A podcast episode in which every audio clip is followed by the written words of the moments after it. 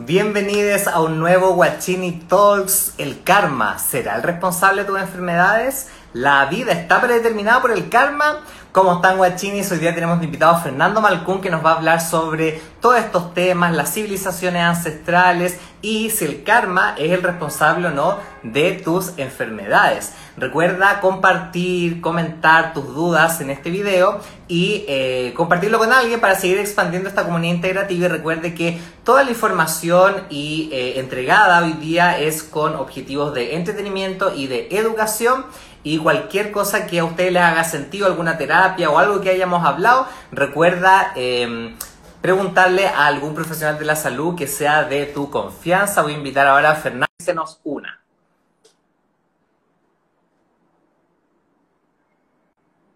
Recuerden que... Ahora sí, Fernando, lo logramos. Bueno, quiero decirte que para mí Instagram es un parto.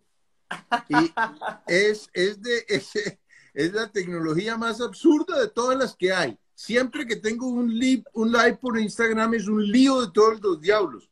En cambio, en cambio por iCam Live o por Zoom o por hay tantas plataformas donde es mucho más sencillo que este este parto, es un parto y sin pitocín. Bueno, pero ah, ya lo logramos, lo logramos, estamos aquí, estamos conversando y eh, primero que nada, agradecerte por eh, aceptar esta invitación y muchas gracias por estar aquí presente en estos Guachini Talks, en donde vamos a ir hablar sobre el karma y otras cositas más. Así que muchas gracias por aquí estar. Muy bien, ah, me alegra estar conectado con ustedes, con Chile. Tengo eh, ahora muchos contactos, no sé por qué, parece ser que el sur del, del continente está jalando mucho. Incluso el, el, el, 27 de febrero tengo un taller con, con, con, la, con, la, con el Centro Madre Tierra sobre el sufrimiento. Perfecto. Qué bueno, qué bonito, qué bueno. Y qué bueno que, que, Chile y otros países más nos estamos reconectando. Al final es eso, como conexiones con todo y, y quizás para comenzar un poquitín en, en, estas como series de lives, nos gusta conocer un poquitín al exponente y cuéntanos así muy brevemente quizás eh, en qué estás en este momento de tu vida, a qué te estás dedicando y cuál en este momento está siendo tu, como tu trabajo, lo que te estás ahora haciendo en este momento. A ver, Nico, en este momento Estoy dictando talleres los sábados, bueno, no talleres, son charlas con temas distintos, los sábados a las 2 de la tarde, todos los sábados con, un tema distinto, de 2 a 4 de la tarde con media hora de preguntas. Esa es una de las cosas que estoy haciendo. Voy a comenzar un taller sobre física cuántica y espiritualidad, eh, que va a ser los miércoles y los sábados por la tarde la hora de Chile es, es creo que, si mal no me acuerdo, es la, las, a, las, a las 20, a las 8 de la noche hora de Chile, ¿sí? miércoles y sábados, eh, física cuántica y espiritualidad. Fuera de eso, estoy terminando de escribir un libro en inglés y en español. El libro en español se llama El Avance y el, es eh, un salto cuántico en la evolución de tu conciencia. Ese es el subtítulo. Es un resumen eh, sobre lo que he encontrado sobre ciencia y espiritualidad en los últimos 30 años, porque creo que en este momento la gente está como muy perdida. O sea, no hay, no hay como una información de sabiduría clara que le permita a la persona realmente entender que, cómo es la realidad y despreocuparse, quitarse la incertidumbre y el miedo que está predominante por todas partes, porque estamos en un momento de cambio muy, muy intenso. En inglés se llama The Breakthrough. Eh, y bueno, vamos a ver, ya, ya está, en 15 días ya lo estoy mandando a Nueva York. Entonces, vamos a ver qué termina pasando con ese, con ese capítulo de la vida. Entonces, talleres, conferencias, también tengo un retiro en oscuridad en febrero, un retiro de 13 días en total oscuridad en febrero, con el objetivo de que las personas se encuentren a sí mismos. La mayor parte de la gente nunca ha tenido 13 días para pensar en, en, él mismo. Y entonces la oscuridad tiene una gran cantidad de ventajas porque la oscuridad continua hace que la glándula pineal produzca dimetiltriptamina. Y la dimetiltriptamina, pues es el componente esencial de la ayahuasca, del yagé. Eso es, energía, es hidrógeno 3. Entonces, eh, ayuda a la persona a mirar el pasado, sanarlo, encontrar todos los, los eventos y las situaciones que, que le provocaron rencor, rabia, deseos de venganza, etcétera, etcétera. O sea, todas las inconsistencias, sanarlas de tal manera que la persona pueda agradecer el pasado. Luego pasamos a valorar el presente y por último a construir el futuro. Eso está con 16 meditaciones distintas trabajadas con sincronización interhemisférica y con Emisync, de manera que es un, una combinación de tecnología con técnicas muy antiguas eh, que tienen que ver con la oscuridad. Entonces, digamos que eso es lo que estoy haciendo. Un libro, talleres, conferencias. Tengo mi página web y en la página web ahí tengo muchos talleres y sigo haciendo más, Nico. Perfecto, qué bonito y que, que gracias por, por entregarnos un poco este resumen de lo que estás haciendo, porque también me gustaría preguntarte, y yo creo que muchas personas de acá también, de los que están conectados, no conocen quizás de dónde viene Fernando Malcún y a qué se ha dedicado, porque yo he visto eh, El Ojo de Horus, he visto como varios de, la información que tú tienes y los programas, etcétera, pero, pero también la gente no sabe de dónde tú has obtenido toda esta información. Yo sé que has viajado a distintos lugares del mundo, entonces cuéntanos un poquito este trayecto, este camino que tú has hecho personalmente y que ahora te ha permitido hacer estos talleres y entregar esta información de sabiduría para que la gente entienda de dónde viene este ser humano en esta reencarnación. Ok. Bueno, en esta reencarnación he tenido como siete reencarnaciones. O sea que, porque pues, soy arquitecto, después fui productor de televisión, hice 480 comerciales de televisión en mi vida Hice transmisiones en directo, hice, tenía una, una productora con unidad móvil, 12 cámaras de televisión, en fin, toda una parafernalia. Eso fue hace como 30 años. Eh, y llegó un momento en, ese, en esa vida de bastante plástica, pues porque haciendo comerciales de televisión, eh, las cosas que pasan son absolutamente increíbles, pero, pero llega un momento en que uno se agota. Y un día estaba haciendo un comercial para Coca, no me acuerdo si era para Coca-Cola o para Pepsi-Cola, el 31 de diciembre a las, a las once y media de la noche estaba en un parque en, Bogotá haciendo un comercial para alguno de esos dos productos, que si no, eh, eh, porque era el momento en que introducían la taparrosca. Mm. ¿sí? Antes, antes era con destapada, ¿verdad? En ese momento era taparrosca. Entonces, en ese momento, si yo, yo hacía como seis o siete comerciales de televisión al mes, entonces me llamaron y me dijeron, usted tiene que hacernos este comercial porque si no vamos a perder yo no sé cuántos puntos de rating contra el otro. Bueno, total, a las 12 de la noche suenan los voladores y todo, y yo estaba sentado en la unidad móvil de televisión solo, todas las cámaras estaban instaladas por fuera, y me puse a pensar, bueno, ¿yo qué estoy haciendo con mi vida? Esto es completamente loco. Entonces, en ese momento, ese momento decidí que vendía la productora y me salí de la televisión. Entre comillas, me salí de la televisión. Vendí la productora a una compañía de noticias en Colombia y cámaras, video, unidad móvil y todo.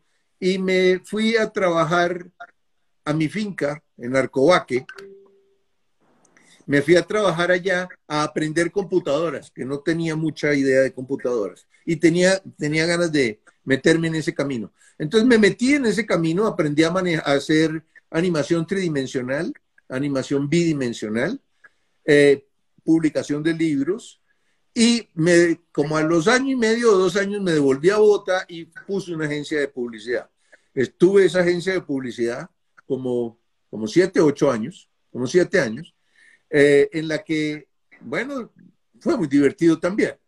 Y en ese momento yo entré a, comencé a, mirar este mundo, el mundo espiritual, y pasaron una serie de cosas que me hicieron a mí pensar que yo no tenía ni idea por qué estoy vivo, ni cuál era el propósito de mi vida. Entonces decidí que necesitaba averiguar cuál era el propósito de mi vida y el sentido de la realidad. De ese momento me, me, puse a, a investigar. Eh, encontré a mi maestro en Bogotá, a Gerardo Smedley, y entré con mi señora a clases donde Gerardo Smedley, estuvimos siete años yendo a, a recibir información de sabiduría y de cómo funciona la realidad. Súbitamente Gerardo se muere y entonces en ese momento yo, yo un poco antes, él me había ayudado a, hacer los guiones eh, de la conexión Atlante, del Ojo de Horus y de las profecías mayas. Eh, o sea, yo había vuelto a la televisión, pero desde el punto de vista esotérico, buscando información sobre las culturas desaparecidas. Viajé muchísimo, comencé a hacer viajes espirituales a sitios de paz y poder alrededor del mundo. He hecho viajes a India, Nepal, Tíbet, Bután, Indonesia, Myanmar, eh, Cambodia, eh, Bali, eh, bueno, el Amazonas, los incas, los mayas, o sea, he recorrido 72 países en millones de kilómetros buscando información sobre qué sabían los antiguos de cómo funciona la realidad. Encontré mucha información, con esa información fue que hice El Ojo de Horus, la conexión Atlante y, y, que fue de lo último que produje, es Aricat, eh, realmente cómo construyeron los, los egipcios las pirámides. Entonces, digamos que mi vida ha sido bastante aventurera, me he movido por todas partes, he filmado, he, escrito, en fin, ha sido muy, ¿cómo te diría yo? Muy intensa, por decirlo de alguna manera. Y, he encontrado mucha información, me ha permitido, me ha permitido realmente eh, saber cómo funciona la realidad. Ya. Cosa que, cosa que es un, lo he verificado en mi vida y he dictado talleres en Chile, Argentina, Perú, Ecuador, Ecuador no, Chile, Perú, eh, en, Miami, en España y sobre todo en México. En México he dictado yo creo que, no sé, por lo menos por lo menos 100 talleres o 150 talleres en México. Miles de personas han pasado por mis talleres. O sea, yo me siento muy mexicano en, en el fondo. mi segunda casa es México, mi tercera casa es Egipto. He ido 28 veces a Egipto.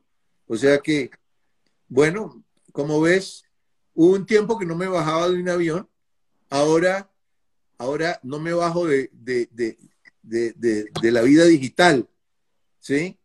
Claro. Pues ese en resumen diría, hace, hace un tiempo comencé a, como que se me agotó la investigación desde el punto de vista eh, histórico, intelectual, y decidí meterme por el camino de los viajes astrales, las regresiones, por el camino de las experiencias de muerte cercana, las experiencias de muerte, o sea, tratando de mirar las realidades de otro punto de vista. Y eso ha sido cuando llegó el, el COVID que nos tiene ahora todos en, al fuego lento y al baño María, eh, buscando que se derrita el, el status quo que tiene cada uno en su interior, que parece que a muy poca gente se le ha derretido el status quo, eh, pero todo está divertido, estamos viendo un momento muy especial. Yo estoy viviendo en un sitio donde no tengo ningún, casi no tengo conexión con nada de lo del COVID, porque vivo en un, en un paraíso donde tengo un centro de retiros espirituales y de donde hago los, los talleres y las conferencias y todas las cosas. Entonces, pues mi vida, bueno, está más calmada ahora que antes, realmente. Eh, imagino que ahora a raíz del libro y todo va a comenzar otra vez a reactivarse. Entonces veremos a ver qué sucede, Nico. Eso es en resumen lo que es mi vida y lo que ha sucedido. Perfecto, muchas gracias. Muchas gracias por, por, compartir esto y, y, qué bonito que has tenido la posibilidad de viajar a tantas partes del mundo para obtener toda esta información de sabiduría de las civilizaciones ancestrales y que, y que va un poco de, la mano de, del título de esta charla para que tú nos ayudes quizás de a poquito a dimensionar, eh, que viene a ser la, la, primera pregunta que yo te quiero hacer. Eh, ¿Cuál crees tú que es como la malconcepción más típica sobre el karma y qué es realmente el karma, porque eh, muchas personas me decían, no, es que el karma es malo, es bueno, es que si hiciste esto en la vida pasada, vaya a tener que pagar esto, entonces me enfermo debido al karma. Cuéntanos un poquito qué es quizás lo que tú has obtenido toda esta información y que nos puedas enseñar sobre el karma. A ver, yo no sé si el karma es un paquete chileno o un cuento chino, ¿sí? O es la, falsa creencia más grande que tiene la humanidad. Alguno de las tres cosas, ¿sí? Porque realmente el cuento del karma como castigo es completamente absurdo. O sea, no tiene ni pies ni cabeza. Ese, ese, ese cuento eh, pues surge del budismo y del hinduismo, ¿no? Eh, en el sentido de que ellos nos llevan ventaja a los católicos o a los, digamos, al resto de las religiones occidentales, para no hablar de judaísmo y de, y de, islamismo, eh, ellos nos llevan ventaja en que ellos sí creen en la reencarnación, ¿sí? Pero creen en, una, en la reencarnación desde un punto de vista muy loco, ¿no? Porque, porque tienen una falsa creencia tan grande como el universo ellos creen que el, universo es regido por una ley de segunda por, la ley de segundo nivel de conciencia, de ojo por ojo y diente por diente. Imagínate si, si, si, el si el único ser que nos contiene a todos, que creó toda esta realidad por amor, va a estar buscando vengarse de los seres humanos por los errores que cometemos por ignorantes o por, o por instintivos o por o por, a ver, es que hay tantas razones por conflictivos, por animales, por, eh, hay muchos, hay un 10% de la humanidad que son animales que piensan. Eh, de manera que, y esos animales que piensan, imagínate una persona en primer nivel de conciencia que acaba de comenzar su proceso de desarrollo evolutivo y que lo único que hace, no tiene sentimientos, acaba de, entrar al reino humano eh, y, lo único que le interesa es sobrevivir, imagínate el daño que le hace a las personas que están a su alrededor y el karma en esos términos que puede causar. O sea que esa persona en primer nivel de conciencia no podría nunca ascender ni salir de ese nivel de conciencia, porque siempre estaría cargando carga eh, karma negativo. Entonces el concepto del karma como, como castigo por el lado de, la divinidad, no tiene sentido que, el único ser se vengue de la ignorancia del ser humano. Por el lado del error, el error es lo único que le permite al ser humano aprender. ¿Verdad? Entonces, si el error es lo que te permite aprender y evolucionar, ¿cómo va a ser malo el error? No puede serlo. Pero sin embargo, en el año 325 después de Cristo, en el concilio de Nicea, decidieron convertir el error en pecado. ¿Sí? Mm. ¿Por qué, ¿Por qué pasó eso? ¿Sí? Porque todo esto está amarrado, ¿no? Es una cantidad de falsas creencias e ignorancia impresionante. En el año 325, Constantino, de, que su mamá era una santa, pues, hizo como 16 iglesias en Jerusalén.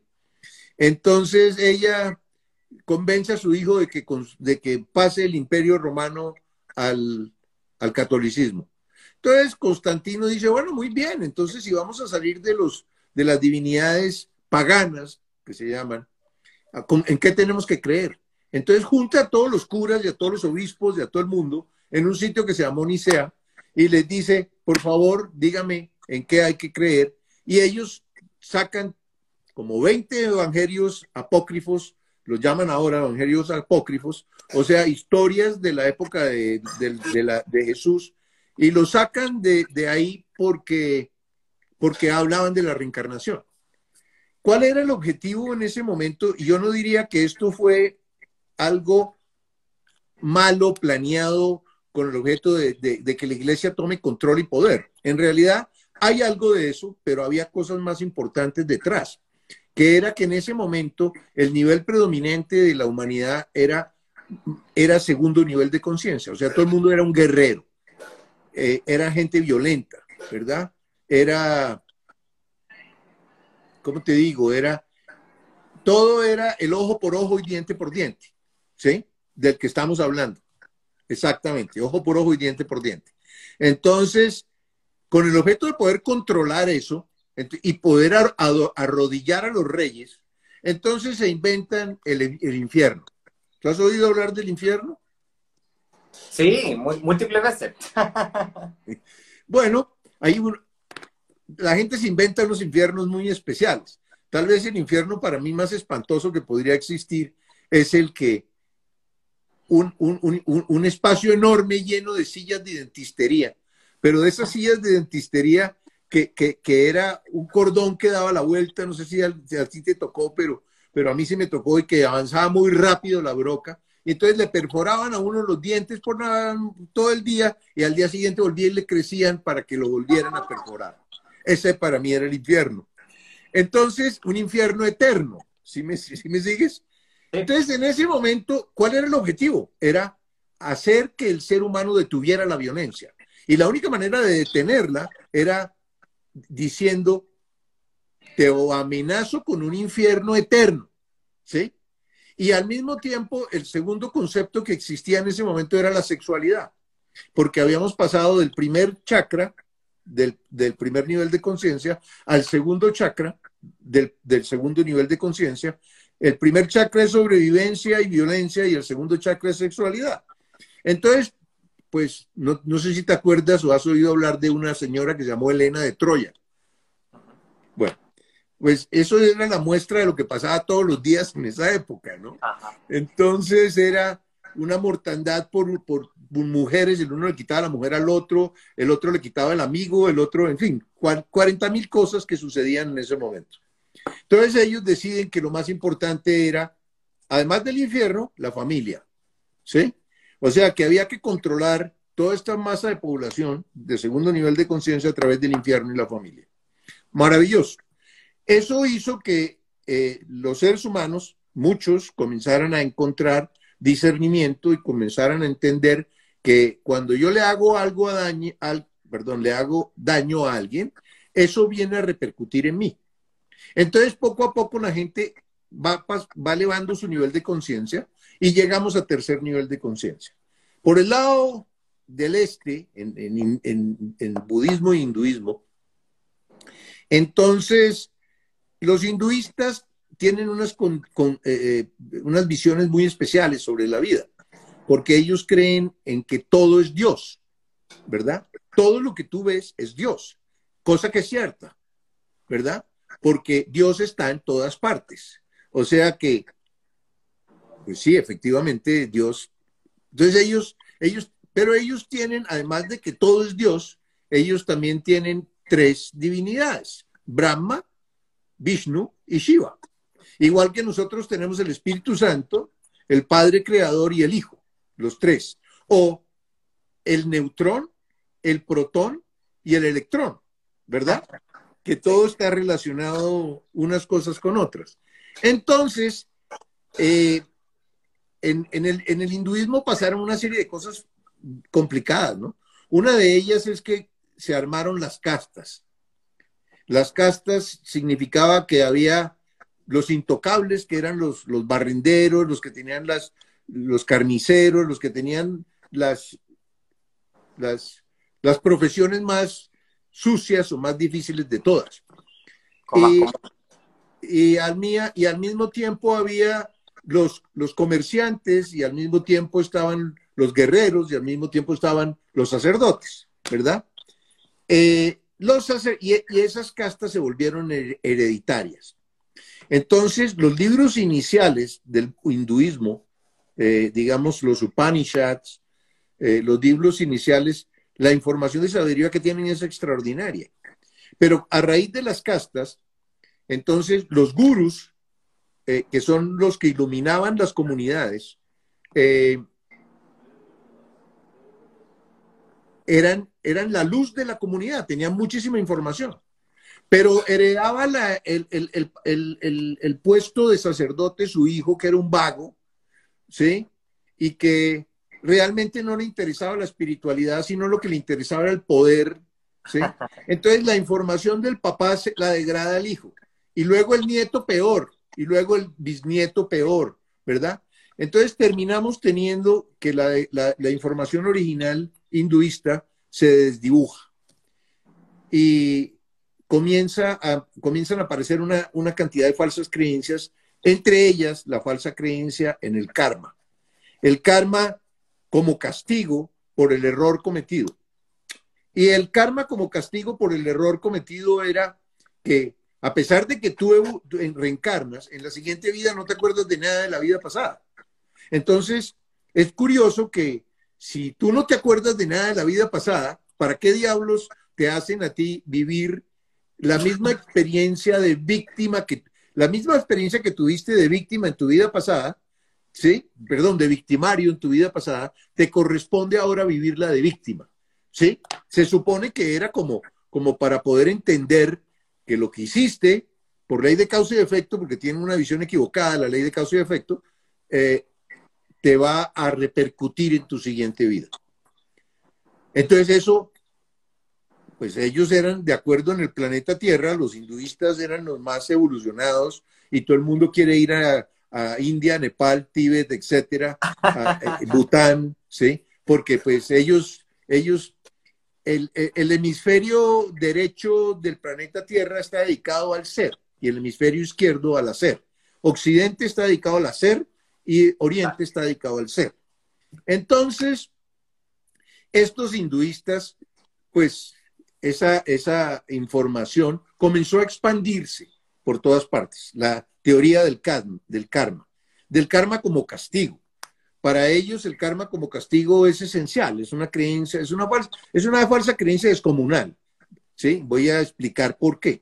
Pero para ellos es importantísima, porque implica, ellos tienen una visión de la causa de la ley de causa y efecto, en la que cuando tú haces algo, entre comillas, malo, porque no hay nada ni, malo ni muelo en el universo, todo es neutro, depende de quién esté observando el evento que es calificado como malo o como bueno.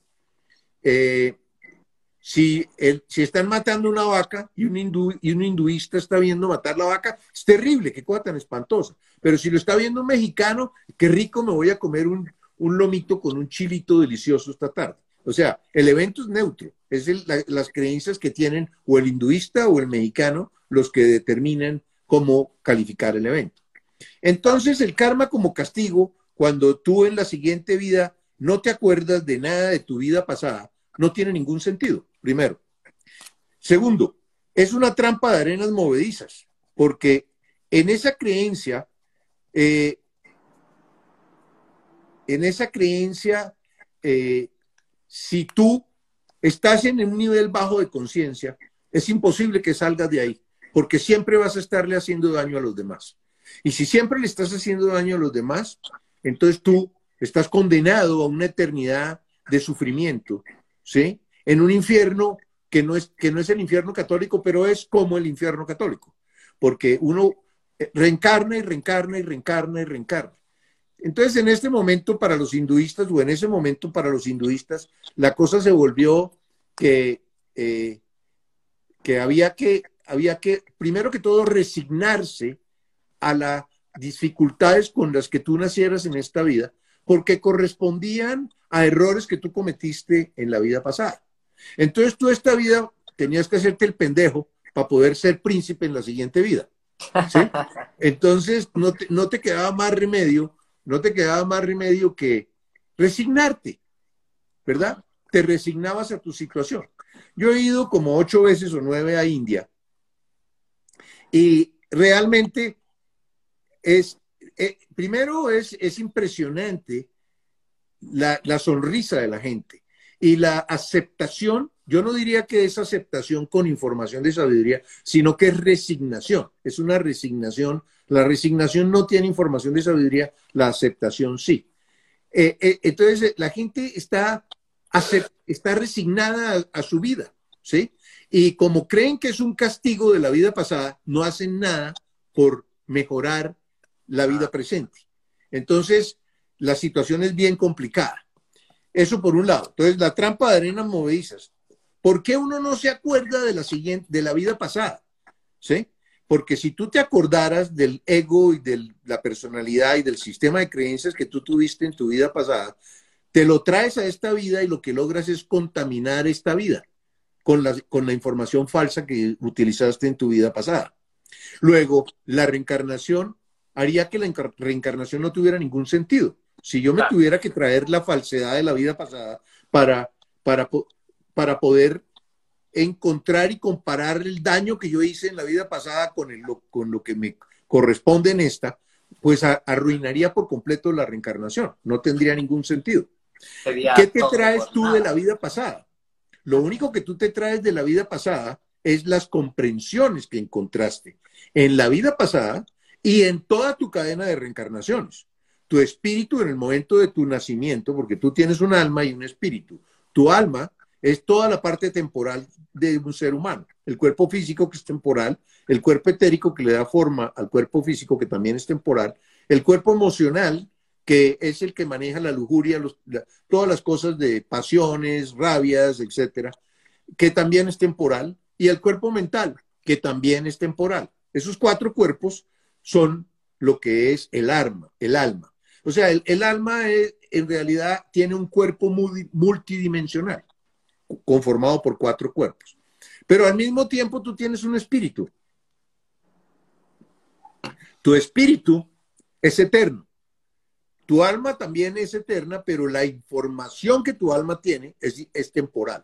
O sea, ella se, se, llena de información, la utiliza para encontrar sabiduría y se desocupa en procesos que tienen lugar después de la muerte y le entrega la sabiduría que acumuló a su espíritu, que él está en lo metafísico, o sea que él no está, eh, él no está experimentando con lo que es falso, la que le corresponde experimentar con lo que es falso para encontrar lo verdadero es al alma. Entonces, pero a él le toca, al espíritu está por fuera, él no está en la dimensión física. Entonces él protege la, la información de sabiduría que le entrega el alma y en cuando el alma renace en la siguiente reencarnación, el espíritu entra, el, niño inspira por primera vez, inspirar entra al espíritu. Y al entrar el espíritu hace contacto con el alma y le instala en la zona de alta comprensión de la mente toda la información que ha, que ha, eh, encontrado en su cadena de reencarnaciones como dones, como virtudes, como valores, como habilidades, que obviamente le van a mejorar la vida a esa persona. Entonces comenzamos a entender por qué hay una serie de diferencias entre los seres humanos, porque unos han reencarnado más veces que otros, ¿sí? Bueno, pero esas, esas experiencias, esa, esa experiencia en, en, resulta que también cuando el, cuando el espíritu guarda la información, quiere decir que no hay ninguna posibilidad de que esa información se pierda. La sabiduría no se puede perder. Luego quiere decir que es absurdo todos esos cuentos hinduistas y budistas de que, de que, de que nosotros vamos a reencarnar como vaca o como cuando yo estaba, cuando yo era joven había una, una serie de televisión que se llamaba Kung Fu. Y David Carradine, que era el, el, el, el actor principal de esa serie, eh, llevaba un, un palito y en el palito llevaba un, como una especie de, farolito y en el farolito llevaba un paco paco, un saltamontes, ¿sí? Un saltamontes que era, él había sido su maestro, pero que se había muerto y había reencarnado como un paco paco. Cuando yo, cuando yo escuché esta información, me impacté profundamente, porque yo, yo decía, bueno, pero esto no tiene ningún sentido, o sea, uno se pasa haciendo un esfuerzo extraordinario durante muchas vidas para acumular información, para, para ir erradicando lo falso de su mente, ¿sí? Y convirtiéndolo en sabiduría, para que en un momento determinado uno cometa un error. Por ejemplo, el, el maestro de David Carradine en ese momento creo que a la hija de él la violaron y él pierde el control y va y mata a los que violaron a la hija y entonces en ese momento le toca el karma como castigo. Y el karma como castigo es que le quitan el cuerpo mental y que le quitan el cuerpo espiritual y que lo regresan eh, ni siquiera animal, lo mandan al insecto, ¿sí? Eso me impresionó a mí profundamente y me hizo desconfiar completamente de lo hinduismo y del budismo, ¿sí? En esa época. Más tarde, cuando con mi señora encontramos a mi maestro, el primer día que yo llegué donde Gerardo, él, yo llegué porque yo estaba haciendo el cuarto camino de Gurdjieff, después de haber hecho el, el, el, el curso de milagros, ¿verdad? En el curso de milagros de, realmente era demasiado rezo y demasiado perdón y demasiado, realmente no, no, no encontré qué era lo mío, ¿verdad? Entonces seguí buscando y me, me, metí en el, en, el, en el, cuarto camino de Gurdjieff. Pero el cuarto camino de Gurdjieff es un, es un, es un camino de voluntad, ese era el camino de la disciplina, ¿verdad?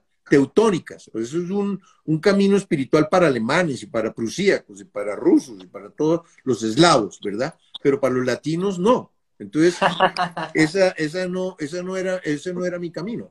Pero en ese momento estábamos, eh, una de las cosas que, que, había visto era que yo estaba viendo en Gurdjieff la refinación de los hidrógenos. No sé si has oído hablar de eso. El ser humano, dependiendo del nivel de conciencia que tiene, en el universo hay siete niveles de conciencia, Tú tienes la, a ti el universo te permite por tu nivel de conciencia refinar el alimento y el prana hasta cierto nivel.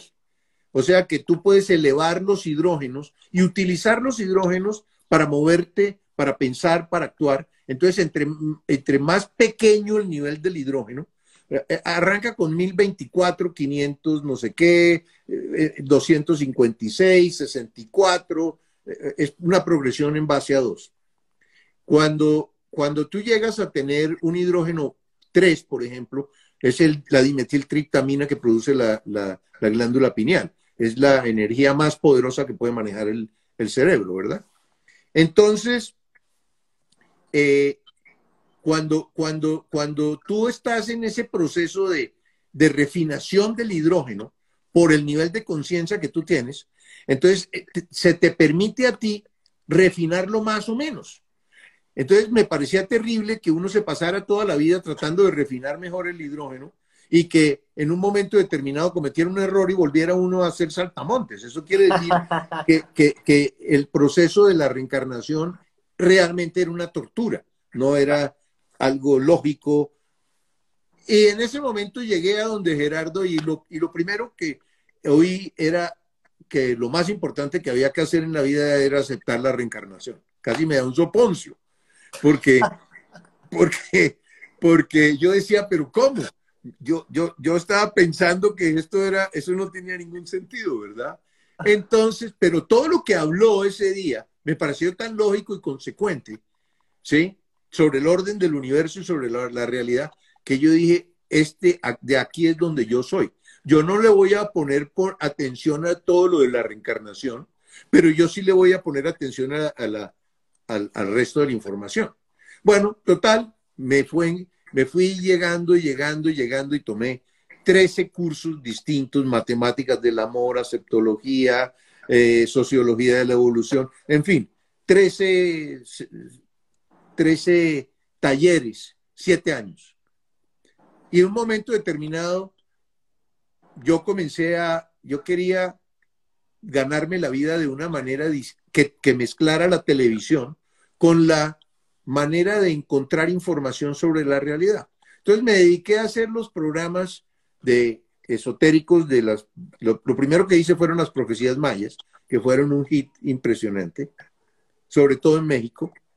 Eh, le abrieron la mente a más de 40 millones de personas. Esos, esos programas de televisión salieron por una cadena argentina que se llamaba Infinito en su momento y por Caracol de Televisión en, en Colombia. Y, y, eso me fue encadenando en un, en un, camino de investigación que tenía que ver con, con información de sabiduría. Volviendo al tema del karma.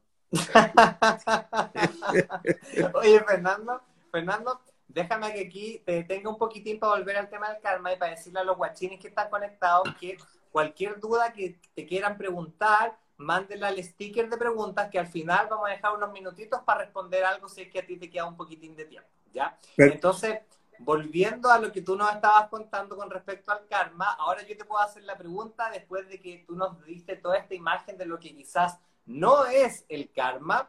¿Qué es realmente? ¿Cómo uno puede entender ahí el karma? Dale nomás. Me falta hablar del budismo, porque ah, hablé del hinduismo, pero no del budismo. Bueno, Buda, en un momento determinado, en el año 525 antes de Cristo, eh, no le gustaban las castas. Hablé de las castas, ¿no? y porque además todos eh, los, los, los, eh, los, de la casta más baja, ellos no tenían manera de salir del lío ni que estaban.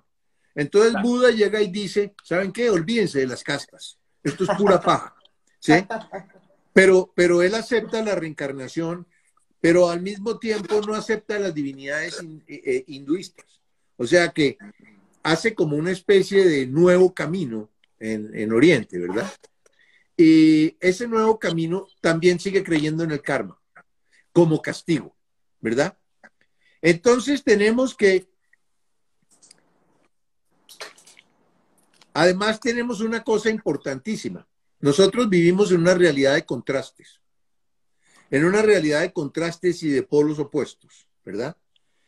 ¿Para qué vivimos en una, exacto, para qué vivimos en una realidad de contraste? Para facilitarnos la comprensión entre la dieta y la gula, entre la lujuria y la castidad, entre el amanecer y el atardecer, entre el nacer y el morir, todo en estas realidades es opuestos.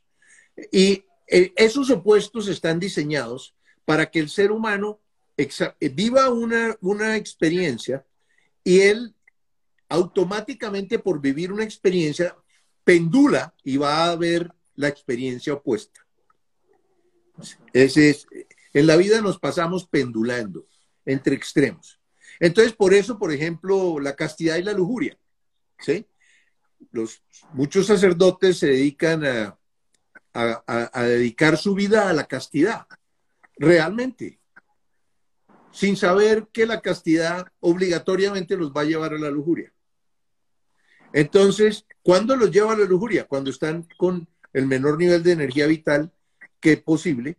Y en ese momento pendulan a la lujuria y agárrese el que esté por ahí alrededor, porque todo lo que se tenga dos patas y se mueva, vénganos en tu reino. Entonces, entonces resulta que esa es una cantidad de, de, situaciones que estamos experimentando, porque la gente no sabe que vivimos en una realidad polar y que cada vez que tú vas a, un, a, uno, a, un, a, un, a una experiencia, te toca vivir obligatoriamente la contraria. ¿Cuál es el objetivo? Que tú encuentres el centro, el camino del medio que fue el que encontró Buda. El valor de Buda es el haber encontrado el camino del centro, el camino de la neutralidad, el camino de la voluntad. Así como Jesús vino a enseñarnos el camino del amor, Buda vino a enseñarnos el camino de la voluntad que es el camino del centro. Eso es un valor extraordinario del budismo, ¿verdad? Pero sin embargo tienen el problema de la creencia en el karma. Entonces, realmente, para poder explicarte qué es lo que es el karma, primero tengo que decirte que si a ti te obligan a pendular entre los dos extremos, ¿cómo puede ser malo un extremo o el otro? No, no tiene sentido. O sea que la ley de causa y efecto, ¿qué es lo que dice? La ley de causa y efecto dice, Tú eres un aprendiz de creador. Vienes a crear, aprender a convertirte en un creador de realidades perfectas. ¿Sí? Vienes a aprender a convertirte en un creador de realidades perfectas. Luego, como aprendiz de creador, tú puedes crear lo que tú quieras, pero estás obligado a experimentar en carne propia lo que creas para poder, para que puedas darte cuenta si lo que creaste produce armonía o si lo que creaste produce sufrimiento. Perfecto. Toda acción, pensamiento, omisión, eh, decisión, todas esas variables, en la vida en que nosotros vivimos, en esta realidad, siempre produce resultados binarios. O encuentras conflicto y sufrimiento o encuentras armonía y paz interior. Eso es una cosa maravillosa porque de esa manera la divinidad nos permite a nosotros, nos da la libertad, la libertad para tomar la decisión que queramos, para experimentar y crear lo que queramos, pero nos obliga a experimentar los resultados de lo que creamos. Y, si nosotros nos ponemos a, observar los resultados que encontramos con nuestras decisiones y, observamos que cuando encontramos resultados de sufrimiento y de conflicto, nosotros lo que estamos encontrando es que tenemos falsas creencias instaladas en la mente. Y el, y el sufrimiento lo que nos guía es a encontrar esas falsas creencias, ¿sí? Para desactivarlas, trascenderlas y no volver nunca a sufrir por la misma causa. Y esa es la manera como el ser humano evoluciona. Eso es lo que podríamos llamar el principio básico de, la espiritualidad. ¿Cuál es el principio básico de la espiritualidad? Todo lo que es falso siempre produce sufrimiento. Todo lo que es verdadero siempre produce armonía. Con ese solo principio, tú puedes guiar tu vida a la felicidad evitando lo que te produce sufrimiento y acogiendo lo que te produce armonía. Entonces, en ese sentido, la divinidad no necesita tener ni conductas ideales, ¿verdad? Ni, ni pecados capitales, veniales, etcétera, toda esa colección que nos han vendido durante los últimos 700 años, ¿verdad? No, no, no lo necesitamos, porque en el corazón del ser humano está la manera como tú puedes evolucionar en conciencia. Tú lo único que necesitas es observar cuáles son los resultados que obtienes con tus decisiones y con tus acciones. Si los resultados son negativos, para, observa, examina tu mente y encuentra la falsa creencia que tú tienes instalada. ¿Por qué tenemos falsas creencias que creemos verdaderas? Porque por supuesto nadie, nadie toma una decisión buscando sufrimiento. Todo el mundo toma una decisión creyendo que eso es lo que, lo que tiene que hacer, ¿verdad? Pero resulta que cuando nosotros nos recibimos la información de nuestro sistema de creencias, teníamos, nacemos y nacemos inocentes. Y hasta los siete años, la, la, la sociedad la familia, ¿sí? la relación que tú tienes con tu cuerpo y la relación que tú tienes con tus recursos, te arma un sistema de creencias. ¿sí? Esto es bueno y esto es malo, esto es lo que tú tienes que hacer, estas son las leyes de esta sociedad, tú para que te vaya bien en la vida tienes que actuar de esta manera. Entonces te arman un sistema de creencias. Y ese sistema de creencias, desafortunadamente, tiene un 70% de información falsa y un 30% de información verdadera. Entonces, si tiene un 70% de información falsa y un 30% de verdadera, cada vez que tú uses una información falsa, convencido de que es verdadera, pues vas a encontrar sufrimiento. Y esa es la razón por la cual el 70% de la población del planeta Tierra sufre de una manera inconsecuente, porque no tiene información. Aquí hago un paréntesis, porque como tus seguidores son chilenos, entonces yo quiero que, que entren al Centro Madre Tierra guion bajo Chile, ¿sí? Voy a estar dictando un taller sobre, lo, sobre el sufrimiento y cómo salir del sufrimiento. No, ¿sí? Voy a explicar qué es el sufrimiento y de dónde sale, pero qué es lo que tú tienes que hacer para poder salir del sufrimiento. Total, el sufrimiento tiene que ver con el karma. Entonces, el olvido te impide por completo a ti entender por qué estás viviendo, tú estás viviendo lo que estás, el sufrimiento que estás viviendo es primero porque tienes falsas creencias instaladas en tu mente. Segundo, porque digamos que la gente que es más evolucionada es gente que ha reencarnado más veces. O sea, que ha metido más veces la pata, se ha equivocado más veces, ¿verdad? Y ha aprendido con los resultados equivocados de sus errores, ¿me entiendes? Con el sufrimiento que encuentra. Entonces va acumulando sabiduría, el alma va acumulando sabiduría que se la entrega al espíritu.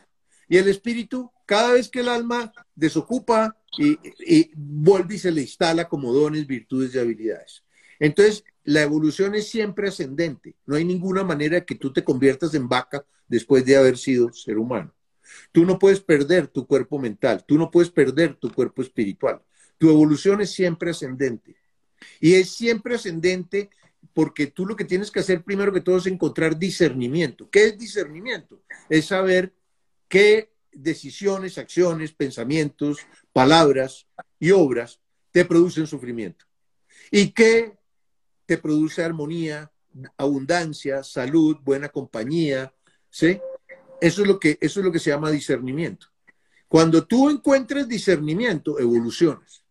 El discernimiento, lo primero que tiene que hacer el ser humano cuando está en ese proceso de autoobservación de sí mismo, es verificar la conclusión que encontró de esto es, es, es, lo que me produce sufrimiento y esto es lo que me produce armonía. Lo que tiene que hacer es verificarlo. ¿Cómo lo verifica? En un evento similar, toma una decisión para producir armonía. Si realmente el resultado que encuentra es de armonía, quiere decir que, perdón, que la información y la hipótesis y la conclusión que él tomó es verdadera. Y en ese momento el discernimiento se convierte en comprensión, ¿verdad? La comprensión cuando tú la, la, la aplicas en la vida se transforma en certeza, certeza de cómo actuar. Y la certeza de cómo actuar es sabiduría. Entonces, hay un destino mayor del ser humano y hay un destino menor. El destino mayor es las materias que tú tienes que ver para iluminarte.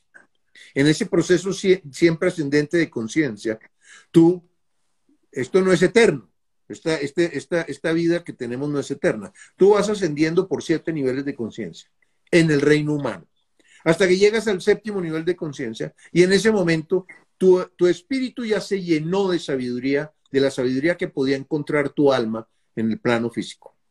Entonces, y tu alma, además, ha vivido una cantidad de procesos que le permiten hacer viajes astrales voluntarios. Al hacer viajes astrales voluntarios, básicamente es porque entra en neutralidad, en la neutralidad de la que hablaba Buda. Entra en neutralidad. Y al entrar en neutralidad deja de tomar decisiones basadas en los sentimientos. Tomar las decisiones basadas en los sentimientos en la vida es lo peor que le puede pasar a un ser humano. Porque los sentimientos tienen polaridad. Uno puede querer a una persona a las 8 de la mañana y a las 11 le hace algo y por la tarde la odia. Entonces, entonces los sentimientos crean decisiones súbitas. Las mujeres son súbitas, todas las mujeres son súbitas, porque son muy emocionales. Manejan su vida y sus decisiones a través de los sentimientos. Los hombres no tanto, ¿sí? Somos más dados al hemisferio izquierdo, pragmático, etcétera, y menos emocionales que las mujeres. Entonces, en este momento, el, el mayor consejo es deja de tomar decisiones basadas en los sentimientos. Toma las decisiones basadas en las certezas, en las comprensiones y en el discernimiento que has encontrado. Porque eso te va a garantizar que siempre los resultados que vas a encontrar en tu vida sean de armonía y no de conflicto. Entonces, esas materias espirituales que tiene el destino mayor, ¿cuáles son? Están enfocadas a tres cosas. La primera es aprender sobre el amor. ¿Sí? Pero no el amor de, besuqueo y de... no el enamoramiento o enamoramiento. No, no, no enamoramiento. No es el resultado de una conducta automática instintiva para multiplicar la especie sobre la Tierra. Ese no es el amor del que hablamos. Estamos hablando que el amor se construye y hay unas características esenciales del amor.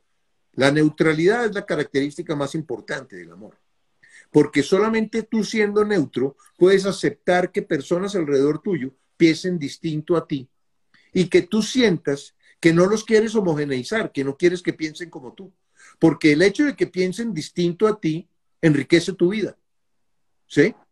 O sea, una vida es mucho más rica en, la, en, un sitio donde haya diversidad, donde haya personas de todo tipo de, que tengan diferentes tipos de culturas, de maneras de relacionarse, de posiciones sexuales, de posiciones, de todo tipo de cosas que sucedan, ¿verdad? Es mucho más rica esa vida y aprendes mucho más en esa vida que en una vida en donde todos sean como tú.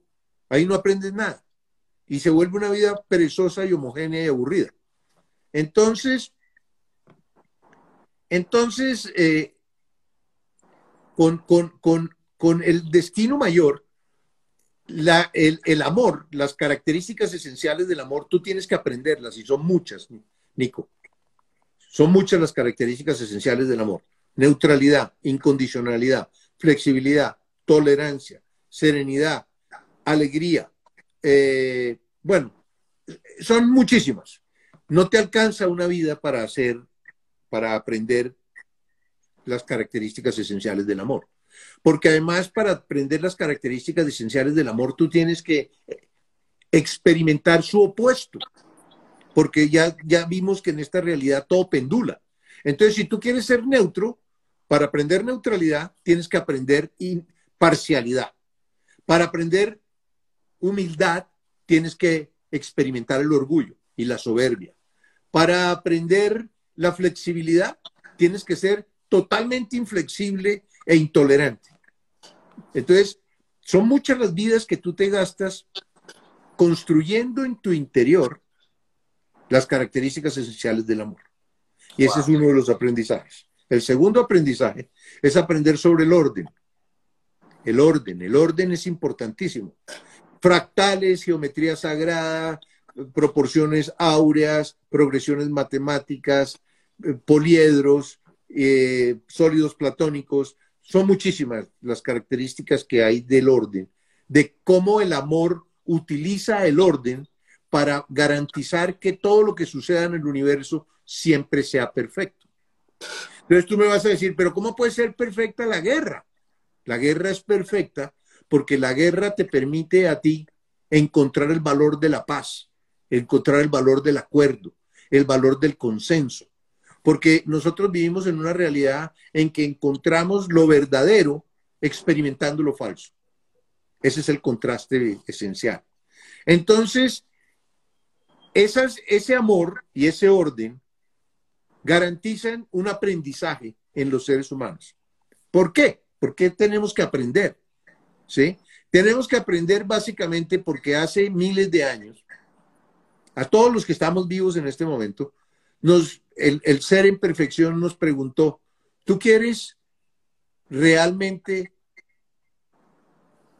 saber lo que es la divinidad? Yo sí quiero. ¿Tú quieres saber lo que es la, perfección? Yo sí quiero. Porque eh, cuando, cuando tú estás sumergido en la divinidad y sumergido en la perfección, como un pez en el agua, tú no sabes qué es la divinidad y qué es la perfección. Necesitas que te saquen del agua para tú darte cuenta que estabas sumergido en el agua y que necesitabas el agua para poder vivir.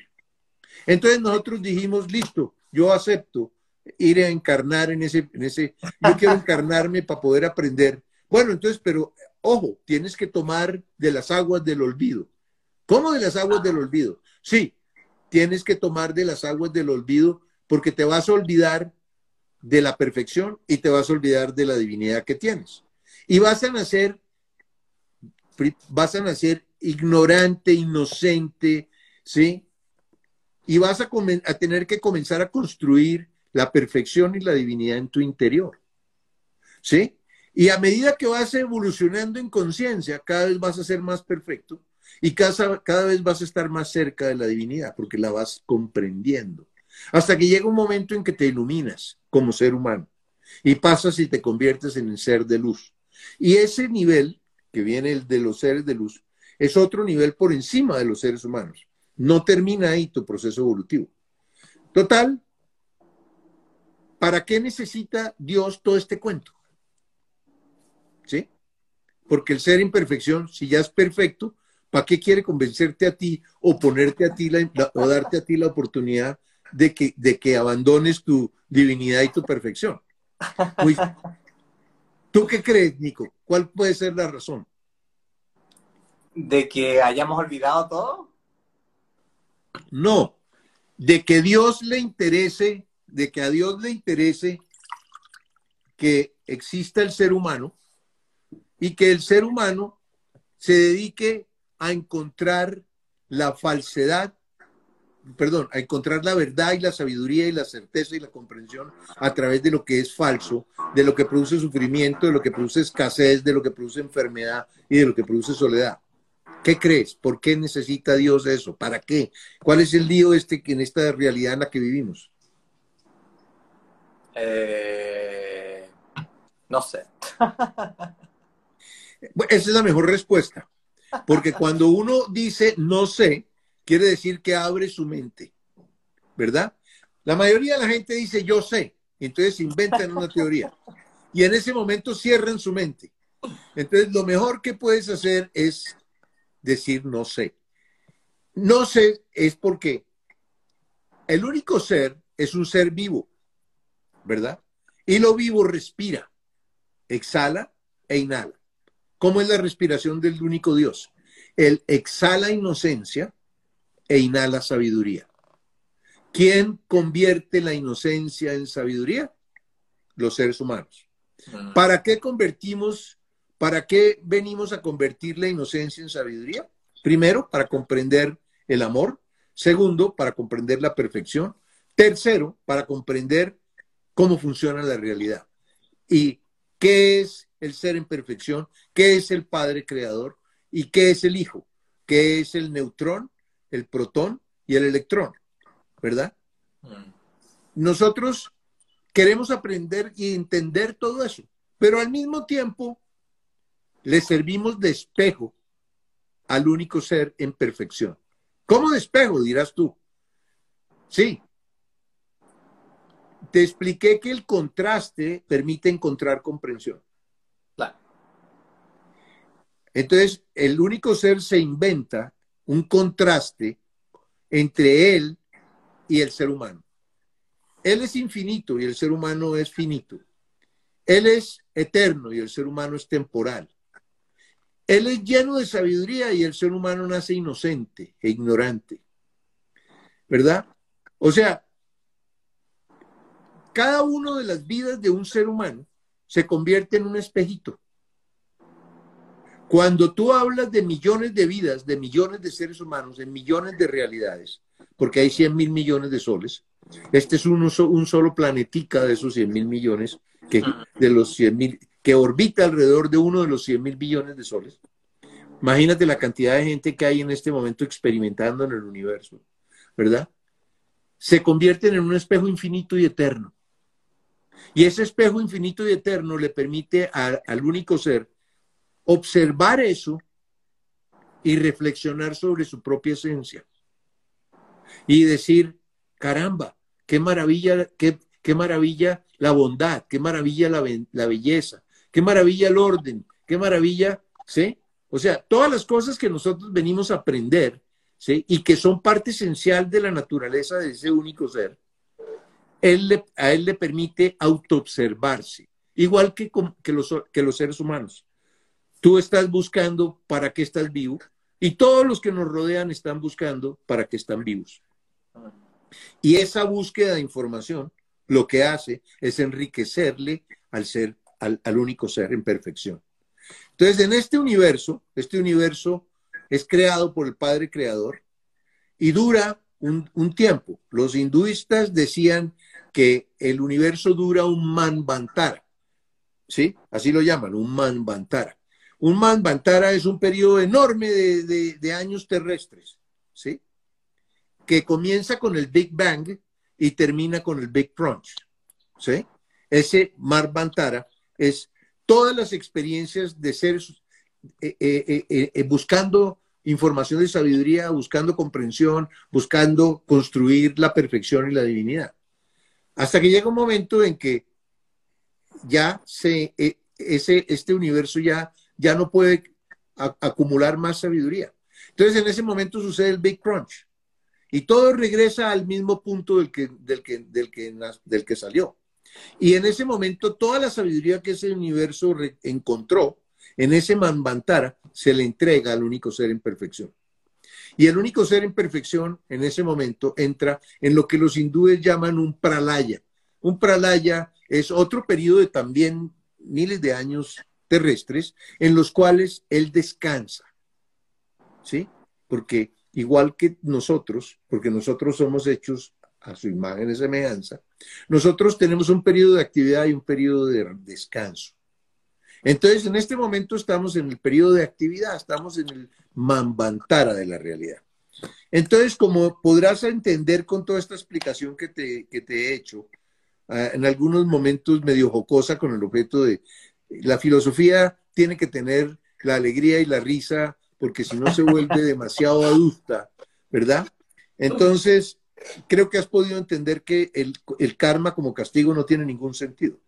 No tiene ningún sentido porque no tiene ningún sentido a través del olvido en la siguiente vida, no tiene ningún sentido por la pendulación entre, entre opuestos, no tiene ningún sentido por los niveles de conciencia que existen en la realidad y el proceso siempre ascendente de la evolución, no tiene ningún sentido porque convierte la reencarnación en una trampa de arenas movedizas, no tiene ningún sentido, o sea, eh, por el pecado, por el infierno, por...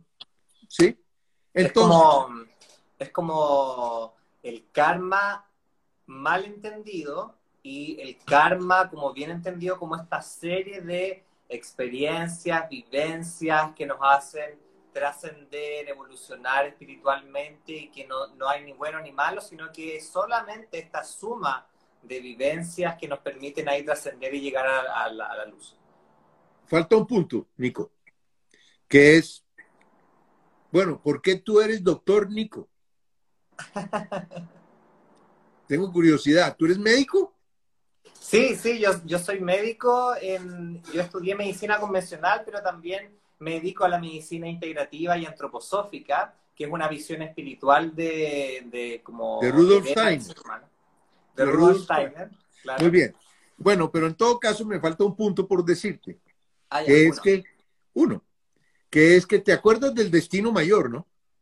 que te dije que todo ser humano tiene. Todos los seres humanos tenemos un destino mayor. O sea, una serie de materias espirituales que tenemos que tomar en la escuela de la vida para, para graduarnos e iluminarnos y convertirnos en seres de luz. ¿Sí? Entonces, ¿qué es el karma de verdad? Es las materias que aún no has visto y que tienes que ver para poder iluminarte. Eso es el karma. O sea, el karma es lo que no has aprendido, lo que te falta por, por experimentar, lo que te falta por comprender. Entonces el karma sí existe, pero no desde el punto de vista de castigo negativo. El karma es lo que yo necesito. Si tú entras entraste a la universidad a estudiar medicina, tú viste una cantidad de materias, te comprometiste a estudiar una cantidad de materias para poder graduarte de médico, ¿verdad? Tu karma cuando estabas en segundo semestre de medicina era anatomía 1, 2, 3, 4, 5, ¿me entiendes? Era neurología, fisiopatología, en fin, toda la cantidad de materias que tiene que ver alguien para graduarse de médico. Ese era tu karma. En mi caso, yo estudié arquitectura, mi karma era taller 1, 2, 3, todos los 10 talleres, que eran bastante un parto comparado con la medicina. ¿sí? Porque a ti no te tocaba hacer maquetas ni planos como me tocó a mí hacer, ¿verdad? Entonces, entonces en este, en este, en ese, en todo ese proceso, eh, el karma es lo que te falta a ti por aprender. Ese es el destino mayor. Y el destino menor es lo que, que tú, cuando llegas a, donde el decano académico de tu universidad, y, y el decano te dice, bueno, Nico, ¿y qué vas a estudiar? en, este próximo semestre? ¿Qué materias vas a ver? Ah, yo quiero ver tolerancia, yo quiero ver, yo quiero ver incondicionalidad. No, no, no, no se te pasen las luces, no puedes ver sino una materia de esas, porque si no vas a tener una vida desastrosa, vas a tener un drama tenaz, porque si tú le mezclas a todo esto, ¿sí? Digamos que, que tú tienes que aprender en esta vida tolerancia. ¿Cómo quieres aprenderla? ¿Quieres tener un hijo, un hijo gay o quieres tener un, una, una, hija, bueno, eso es más aprendizaje de incondicionalidad. O sea, es yo te amo a ti y respeto como tú eres. No me importa como tú, lo que, lo que me importa es que seas feliz. Eso es un aprendizaje de incondicionalidad. Yo te amo y no quiero cambiarte. Yo quiero amarte como tú eres. Ese, es ese puede ser el aprendizaje de tu próxima vida. Entonces, bueno, y, y eso dice, bueno, ¿y cómo quieres ser en la próxima vida? Para ello tienes cuatro correspondencias de aprendizaje. El lugar donde vas a nacer, los padres que te, a donde vas a llegar, el cuerpo que vas a usar, tu salud y tu sexualidad, y los recursos que vas a disponer. Entonces tú escoges, esas son tus semillas, las semillas del doctor Nico, ¿sí? Y tú las siembras el día que naciste, porque decidiste nacer en Chile porque querías la herencia cultural chilena, la cultura chilena, la religión, eh, eh, en fin, una cantidad de variables que te entrega el hecho de nacer en Chile. Tu padre y tu familia y todos te, instalaron una enorme cantidad de información también. Y tu cuerpo, tu sexualidad y tu salud igual. Y los recursos que te dio tu familia también. Esas cuatro semillas tú las siembras y comienzan a generar tu ego, tu sistema de creencias y tu personalidad. ¿Sí? Y en ese momento, hasta ese momento es lo que interviene el destino. Porque de ahí en adelante lo que interviene es tu libre albedrío. ¿Cómo quieres vivir tu vida? ¿Qué decisiones quieres tomar? ¿Vas a encontrar de verdad lo que viniste a buscar en esta vida? ¿O, o no?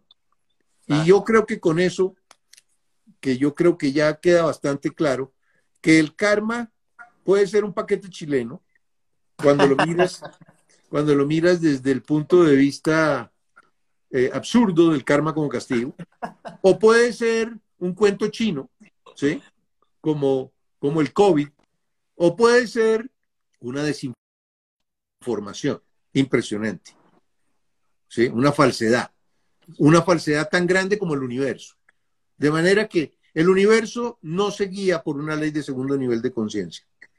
Dios no busca ojo por ojo y diente por diente. Dos, Dios no tiene conductas ideales. A él lo que le interesa es que tú encuentres comprensión, no importa lo que tú hagas. ¿Qué te produce sufrimiento y qué te produce armonía? Y eso se convierte en sabiduría. ¿Sí? Dios, Dios no juzga. ¿Sí?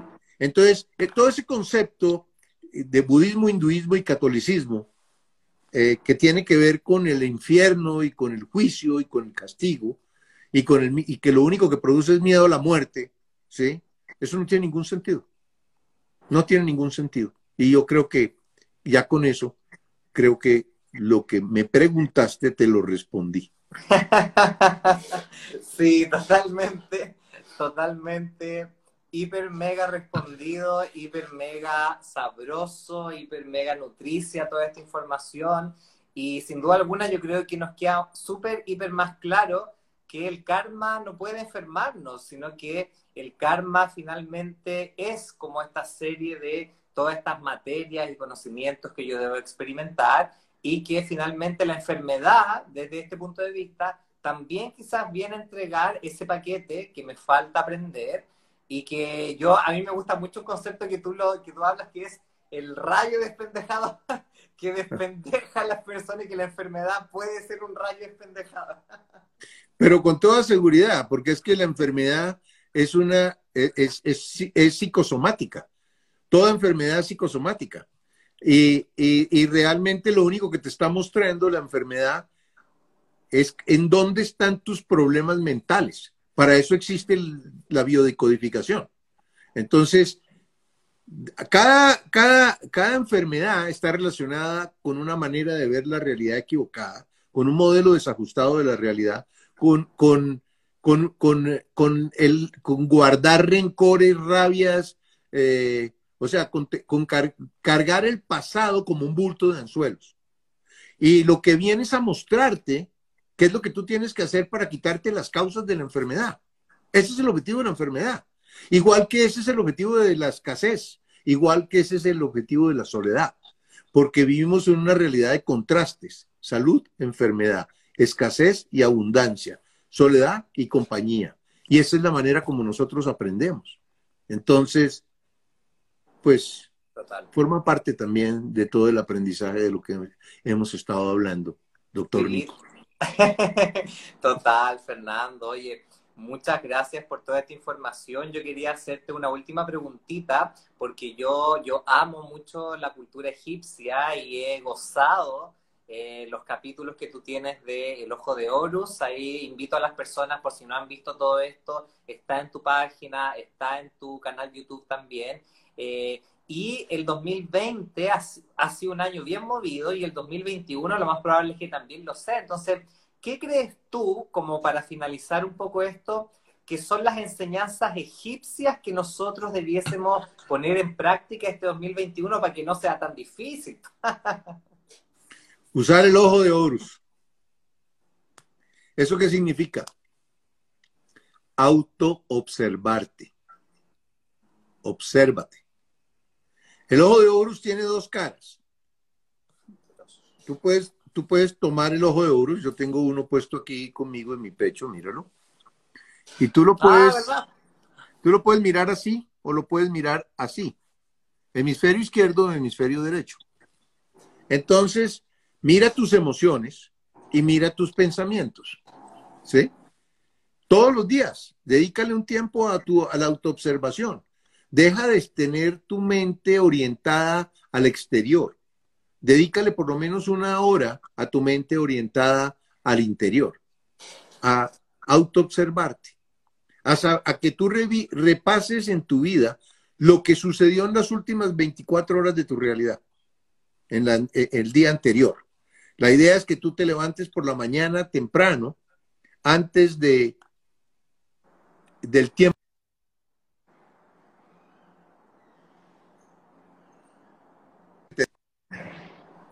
que te levantabas habitualmente. Perdón, es que me, entró una llamada y entonces lo distraen a uno. Eh, se me olvidó hacer lo que tú me dijiste. eh, levantarse por la mañana, poner la almohada contra la espalda, ¿verdad? Hacer una relajación y mirar qué pasó en tu vida las últimas 24 horas. Para que tú sepas en dónde se chispoteó el ego. ¿Dónde metiste la pata? ¿Dónde metiste la pata? ¿Sí? Buenísimo. ¿Y, en qué, y qué aciertos tuviste? En donde metiste la pata, te comprometes contigo mismo a que el día que comienza no va a suceder eso. Y en donde metiste la pata, te vas a dar cuenta dónde están tus aprendizajes, dónde están tus falsedades. Y eso es lo que te va a permitir evolucionar.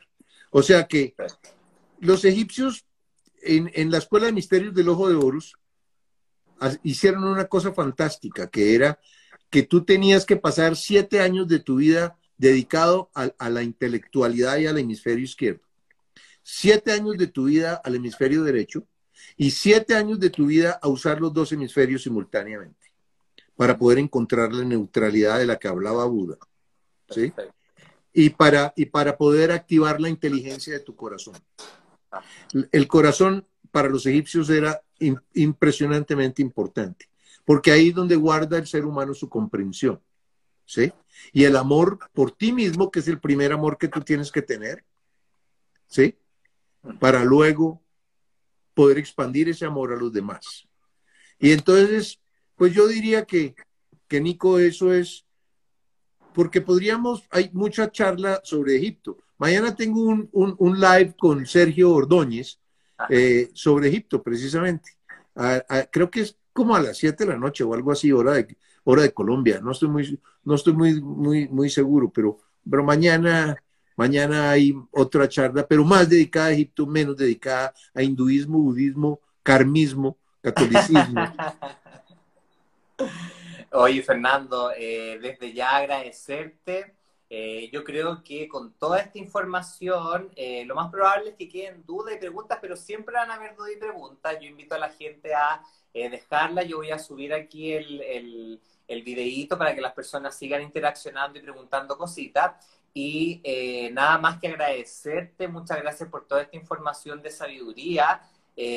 para que las personas no vuelvan ahí a, a volver, porque se nos olvida, después lo volvemos a leer, se nos olvida y lo volvemos a leer, entonces eh, nada, es parte de la vida y muchas gracias por haber eh, aceptado esta invitación.